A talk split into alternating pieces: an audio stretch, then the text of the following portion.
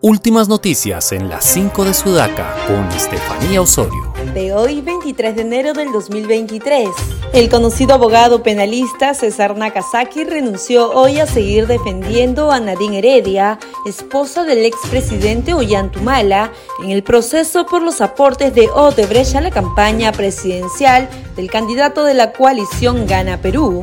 El anuncio se realizó antes de la audiencia de este lunes en la Corte Superior Nacional en una demostración del profundo dolor que le causa la actitud poco humanitaria de algunos manifestantes en las provincias aisladas por los bloqueos, la ministra de Salud, Rosa Gutiérrez, rogó a los dirigentes de las manifestaciones que permitan la llegada de los productos médicos e insumos sanitarios destinados a salvar vidas en las distintas dependencias del ministerio en todo el país.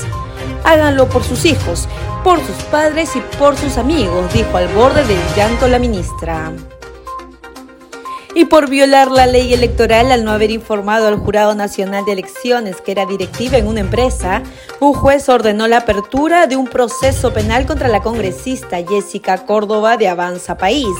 Es bueno recordar que el mismo jurado no hizo nada cuando se descubrió que Pedro Castillo había ocultado una información similar a la de Córdoba.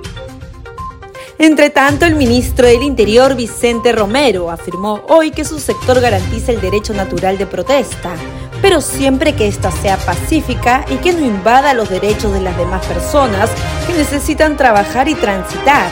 Además, indicó que las protestas sociales continuarán los próximos días con dos grupos con estrategias debidamente identificadas. Y Google infectado por el hongo Cordyceps es la forma escogida por la compañía domiciliada en Menlo Park, California, para rendirle homenaje a la serie The Last of Us.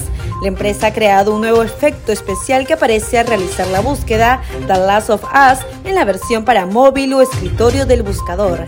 Al hacerlo aparecerá un botón de color rojo con un hongo en su interior. ¿Y tú qué opinas de estas cinco noticias? Escríbenos su comentario y visita nuestra web en el enlace de nuestro perfil www.sudaca.p. Sudaca, Perú. Buen periodismo.